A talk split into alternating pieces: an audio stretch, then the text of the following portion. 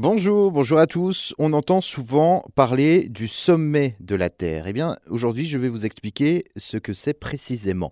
Un sommet de la Terre est une conférence internationale consacrée aux questions climatiques et environnementales, organisée par les Nations Unies il a lieu tous les dix ans et invite donc les gouvernants à penser les axes d'une politique mondiale et à s'accorder surtout sur un, référendum commun.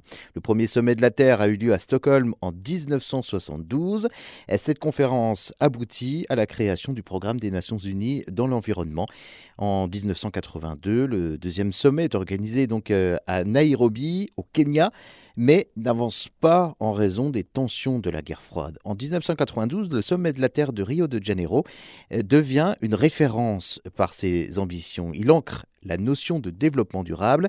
Il aboutit également à l'adoption de l'agenda 21 plan d'action pour le 21e siècle ainsi que de trois conventions. La Convention sur la diversité biologique, la Convention des Nations Unies sur la lutte contre la désertification et puis la Convention cadre des Nations Unies sur les changements climatiques.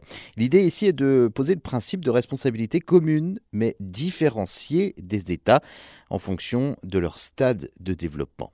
Du fait de la méfiance de certains pays qui voient dans le développement durable un moyen de limiter leur croissance économique, aucun accord au calendrier contraignant n'est toutefois adopté.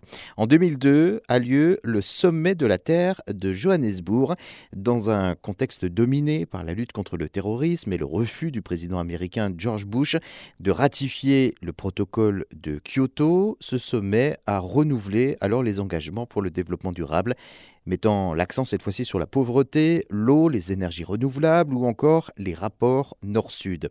En 2012, à nouveau à Rio de Janeiro, le sommet est consacré cette fois-ci à l'économie verte pour un succès cette fois-ci en demi-teinte puisque la conférence a toutefois engagé un processus aboutissant à l'adoption des objectifs du développement durable en 2015.